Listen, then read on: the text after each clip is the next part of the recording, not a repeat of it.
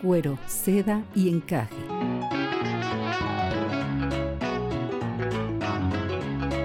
Es un diálogo entre mujeres de temas que a todas nos importan, abordados mediante cuentos y relatos comentados. Ana, doctora en neuropsicología, y Cristina, maestra en educación, buscan profundizar en este meollo social cultural que va desde los aspectos más íntimos de la feminidad, el encaje, hasta los ámbitos que parecieran prohibidos o tabús sociales para las mujeres, el cuero, pasando por la suavidad y la delicadeza, la seda, para ser eternamente esa única piel en donde habitan muchas mujeres a la vez. Comenzamos.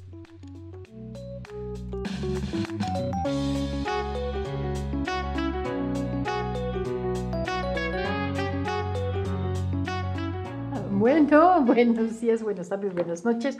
Aquí estamos, como están, saludándolas como cada semana en Cuero, Seda y Encaje, una vez más en esta serie de cuentos comentados. Hola Ana, ¿cómo estás? Muy bien, esperando aquí el nuevo cuento que Cris nos debe de traer, siempre tratándonos de atormentar, pero bueno, veamos. Nos pone a pensar duro. Sí, Vamos, vamos, vamos, a pensar. Con todo y que hoy, hoy me siento un poco cansadona, ¿eh? O, o, sea que no sé si voy a poder pensar mucho, pero. pero seguramente sí, porque estos temas siempre nos. Nos eh, nos llegan en lo más profundo, ¿no? Entonces hay, hay, hay momentos en donde uno no se puede hacer a un lado. Yo les digo, yo les digo un, poco a, quienes nos escuchan que, que, se den permiso de regalarse 20 minutos para ella. Para ellas, para Entonces, sí, o sea, que, que, escuchen, así como nosotros pues, nos demos 20 minutos para platicar entre nosotras y compartir con ustedes, que se den ese permiso, ¿no? De regalarse esos 20 minutitos para, ir para reflexionando juntas, ¿no? Eso. De ir comentándolo juntas como si estuviéramos pues, en el café, ¿verdad? Muy bien, pues mira, el cuento de hoy es de nada más y nada menos que Mario Benedetti. ¡Wow! Y se llama Los Bomberos. Así que este, es un cuento que a mí me impresionó. Te quiero decir, anda, me impresionó este, y hasta la fecha me quedé así como trabada, como que sigo pensando, todavía no sé qué, qué pensar, pero lo vamos a escuchar. Dice así, se llama Los Bomberos y regresamos a comentarlo.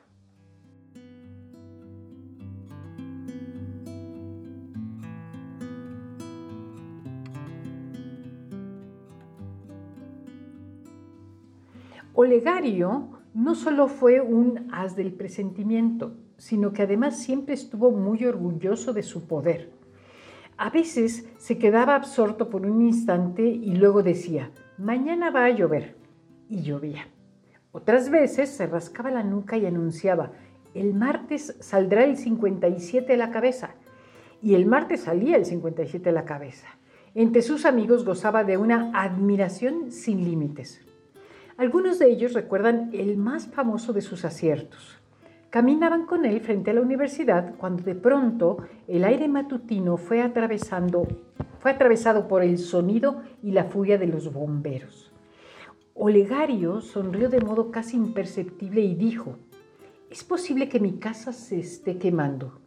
Llamaron un taxi y encargaron al chofer que siguiera de cerca a los bomberos.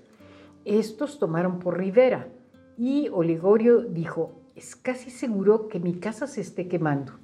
Los amigos guardaron un respetuoso y afable silencio. Tanto lo admiraban. Los bomberos siguieron por Pereira y la nerviosidad llegó a su colmo. Cuando doblaron por la calle en que vivía Olegario, los amigos se pusieron tiesos de expectativa.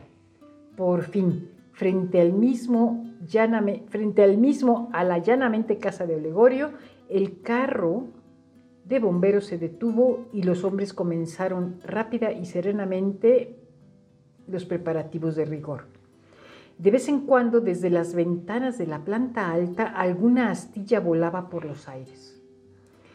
Con tanta parsimonia, Olegario bajó del taxi, se acomodó el nudo de la corbata y luego, con un aire de humilde vencedor, se aprestó a recibir las felicitaciones y los abrazos de sus buenos amigos.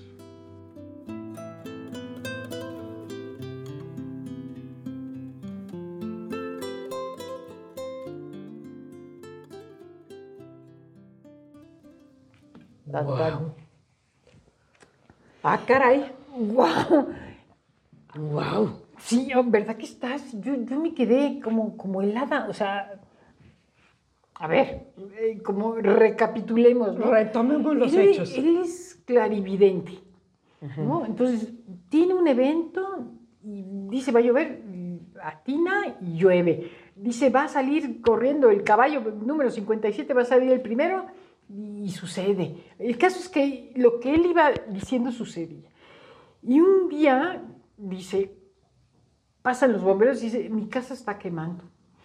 Siguen los bomberos, llega, llega a su casa, su casa se estaba quemando. Y él lo que hace es, con toda parsimonia, Olegario bajó del taxi, se acomodó el nudo de la corbata y luego con un aire de humilde vencedor, humilde vencedor, se aprestó a recibir las felicitaciones de sus amigos. no puede ser. ¡Wow! Me suena a algunos políticos o personajes famosos de la farándula. ¿Qué es esto? O sea, ¿qué es esto? Es un egocentrismo, es un, es un, es estoico, egocéntrico, poco flexible. O sea, ¿de qué estamos hablando? Pues en, en primer lugar, y sin duda, una persona absolutamente egocéntrica, ¿no? Sí, sí, pero Que- que, en el mismo nomás. que además este, es alimentada, digamos, su egocentrismo, primero por el éxito que tiene en su don o en la actividad que desarrolla, y segundo por, por el pues, beneplácito de quienes lo siguen, ¿no? Sí, O ¿no? sea, Porque quienes están constantemente manifestándole su admiración. Gozaba de una admiración sin límites y tanto lo admiraban. que es de alguna manera una forma de que el poder busca, ¿no? Claro. O sea, o sea eh, eh, la- no nada más la constante aceptación, sino la constante admiración. O sea, se siente como idolatrado, ¿no? y es una forma eh, de, de sentarse en el poder, ¿no? Sí, porque el poder logra esos, Es- esos es- efectos. exactamente, ¿no? Entonces, eso por un lado, ¿no? Ahora, desde el punto de vista, eh, en términos de, de- de- de su razonamiento, de sus eh, funciones cognitivas, Cerebrales, por ¿no? Dios. Es una persona con cero flexibilidad, ¿no? Es una persona inflexible en el sentido de que es incapaz de, de pensar por un momento en opciones alternativas o que pudiera estar equivocado. Sí, o sea, sí. no cabe en él la posibilidad de equivocación.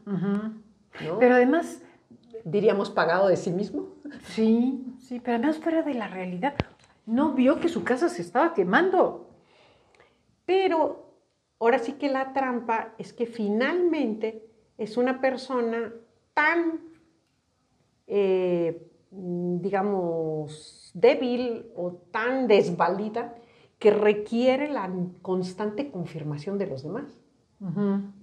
Porque su sola habilidad, eh, si la utilizara para él y nada más para él, pues, ok, dirías, es una persona este, que tiene la clarividencia y la utiliza, ¿no? No, pero la clarividencia la utiliza como una herramienta de poder, ¿no? O sea, Sí, de demostrar. de que- demostrar hacia los demás, pero requiere para, para su egocentrismo el reconocimiento, el Sí, reconocimiento del sí, otro. me, me, me, me suena a algunos personajes conocidos. Pero, digamos, creo que lo que más me impresiona, y que no me lo puedo quitar de la cabeza, es cómo puedes estar, digo, ya sé que es un cuento, ¿no? Pero, pero figura muchas cosas. ¿Cómo puedes estar tan ciego de una realidad que tienes enfrente por el hecho de, tener el ego tan grande y de que la gente te esté diciendo, este, lo estás haciendo bien, lo estás haciendo bien, aunque tengas una realidad este, que, que te pudiera rebasar o estar, llevar más allá de tu ego. Pero, pero es, eh, ¿sí estás de acuerdo conmigo que eso es un hecho muy, muy común? O sea, ¿cuántas veces se ha oído decir, ¿cómo es posible que fulanito no se dé cuenta de, de, su realidad? O no se dé cuenta de lo que está viviendo. En, una, como dicen ahora, una realidad alternativa, ¿no? O sea, finalmente es un hecho muy común, ¿no? Ahora, este llevado al extremo, de inclusive la posibilidad, porque el, escritor es buenísimo en el sentido de que te va llevando por las calles con los amigos detrás, ¿no? Este, eh, viendo si sí tiene o no tiene este, razón, este, y tú supones que es su casa, pero supone uno casi en automático que no vive solo. Sí, sí, claro, claro. Entonces lo que te impacta es la posibilidad de lo que está sucediendo. Y ve la fineza del autor en donde dice, de vez en cuando, desde las ventanas de la planta alta, ¿qué esperabas que estuviera sucediendo allá? Alguna astilla volaba por los aires. O sea, puede haber gente ahí, su gente, su mundo. Y él está en, en otro planeta y necesita además la confirmación. Es para él más importante tener la confirmación de que tenía razón. Sí, que, su que la realidad. Que la realidad. o sea, ya, ya, a mí se me hace que ya está completamente muerto vivo. Pues él por, él por un lado, y a mí también me impacta el otro lado, eh, digamos, los admiradores porque eh, también, y está así como entre líneas, ¿no? Eh, eh, decía que gozaba de la admiración sin límites, que eso, el fanatismo es muy común, claro. es muy común, pero algunos de ellos recuerdan el más famoso de sus aciertos y lo consideran un acierto. Y el más famoso de sus aciertos es este. Sí, sí, sí, qué cosa horrible. O sea, eh, no es nada más es el enfermo. Estoy de acuerdo, claro, claro, toda la camarilla, porque además también están parados enfrente de la casa y en lugar de, ponerse a ayudar, lo está felicitando. Claro, ciertamente, ciertamente, ciertamente. No, es... ¡Wow! Yo no quisiera, o sea, no quisiera ningún día, y no sé si algún día me haya pasado, perder, que, que tu ego sea tan grande que, que, no lo ve, que no veas otra cosa. ¿No? Y, y, vuelvo a insistir, o sea, si reflexionamos, son, o sea, eh, ok, este es un cuento, lo podemos ver tal vez un poquito exagerado o no, porque estoy seguro que existen historias de vida oh, como esta, de vida real. Sí, sí, que la gente...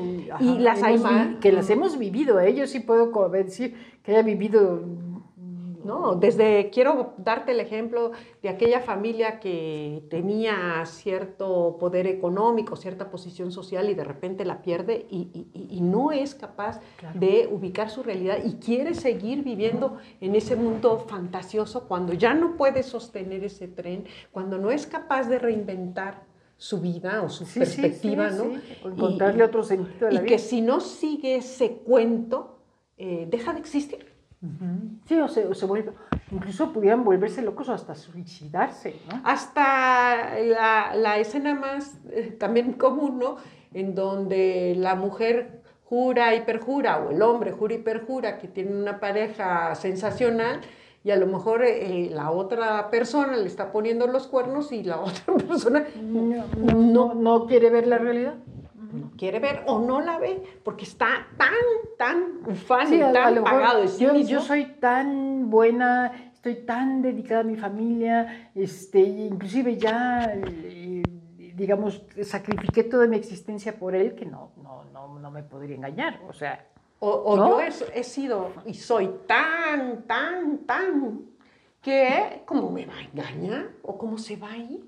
Y ni siquiera volteo a ver qué necesita la otra persona, ni siquiera me eh, empiezo a dar cuenta o, percibo las señales de insatisfacción. Y estoy aferrado a mi postura del clarividente, ¿no? yo lo sé todo, yo soy lo máximo, yo estoy bien y cualquier desaveniencia pues es de la otra persona y no de mi parte. Y es más Y estoy Si se- destruyendo, estoy si quemando se va, mi casa. Si, si- si la otra persona se fuera, este, aunque mi casa esté en llamas, ¿no? Este, yo voy a ver con mis amigas, este, Qué la- la- las que me van a decir, no, felicidades, sí, porque la verdad es que tú hiciste todo lo que tenías que hacer. O sea, tú no estabas mal, tú, tú eras, eh, eh, digamos, la víctima, ¿no? no Entonces, es un cuento de la vida real. Ay, pues me impresionó ese, ese final y la, la gran pregunta aquí sería, ¿cuántas veces me ganó el ego y perdí la sensibilidad? Exactamente. Esa sería como un poco la, La tarea. la reflexión, ¿no? Y la tarea, la tarea. O sea, este, pensemos de verdad, seriamente. O sea, ¿en ¿Cuándo se me subió de tal modo Y, que- y- y yo, y yo aquí, oyéndome todas, puedo reconocer que sí puedo ubicar en mi vida claramente cuando me ganó el ego, y perdí, perdí la sensibilidad. ¿No ves? Y al perder la sensibilidad, perdí grandes cosas. O sea, se me quemó la casa. Sí, sí, sí, sí, qué cosa. Pues Muy padre. Muy, ay, no, no sé si padre, ¿eh? Digo- o sea, me- Muy buen tema, muy buen tema de reflexión. sí, sí, un buen tema de reflexión. O, o sea, e- es, este, te, te puedes sentir clarividente, por ponerlo, y, y no darte cuenta que realmente eh, estás en un mundo alterno y no estás reconociendo la, la realidad. Y ay, yo creo que el ejercicio, ¿no? De, de cotidiano, y, bueno, este ejercicio de hacer el- en retrospección y el ejercicio cotidiano, eh, cuando de repente, eh, no, no- no se trata tampoco de, de que uno se, eh, se, se- se vuelva humilde falso, como dice aquí, ¿no? O sea, él humildemente, con un aire humilde vencedor, ¿no? Este, aceptó las felicitaciones de sus amigos. Sí, es una reflexión interesante y profunda. Hay que, hay que hacerla precisamente para ver Y yo creo, yo creo y, y- y he pensado siempre que la sencillez puede ser una virtud, pero yo creo que es algo que se trabaja diaria y cotidianamente. O sea, el verte en la mañana ante el espejo y decir, a ver, Ujú. Sabrás mucho, haz mucho, tienes mucha experiencia, pero finalmente eres un ser humano como cualquier otro, con virtudes y defectos, y debo siempre estar alerta, que puedo cometer errores, que me puede ganar el que me puede ego, ganar el ego y perder esa y sensibilidad. que lo único que me, que me puede vacunar contra ese ego es que no deje de dolerme el otro. No deje No deje de- de tocar la realidad también, ¿no? que es lo que está sucediendo, pero, pero eh, cuando es una realidad física no te llega tanto como cuando es otro ser humano, cuando están implicados otro ser humano. Por eso me gusta en este ejemplo que piensen por un momento que arriba en la ventana había otros seres. Porque entonces es más rápido para ti reflexionar sobre el impacto que tiene a, tran- a trincarte en el ego. ¿no? Claro, claro, claro, claro, sí. Muy bien, bueno, pues sí, interesante, y profundo y eh, aleccionador, qué bárbaro. No, o sea, todo, creo, que tendría muchas cosas que decirles a estos, pero bueno. Muy bien. Muy bien, pues muchas gracias. Les recordamos que les vamos a dejar este cuento en el portal cuero y también este, que nos puedan comentar cómo les fue con las reflexiones en nuestra página de Facebook con el mismo nombre. Y si desarrollan la clarividencia, pues ahí nos pasan un tip. Nos avisa para que no, para que no pierdan la realidad. Para que no pierdan la realidad. Sí, sí, sí. No, hombre. Muy bien, bueno, un abrazo y nos vemos la próxima semana.